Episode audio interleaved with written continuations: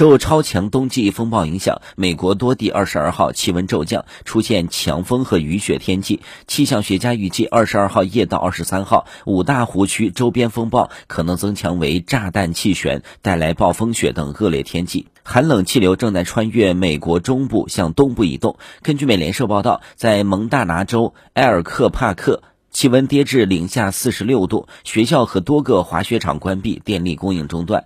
科罗拉多州丹佛市机场地区二十二号一早的气温低至零下三十一度，是三十二年以来的同期最低。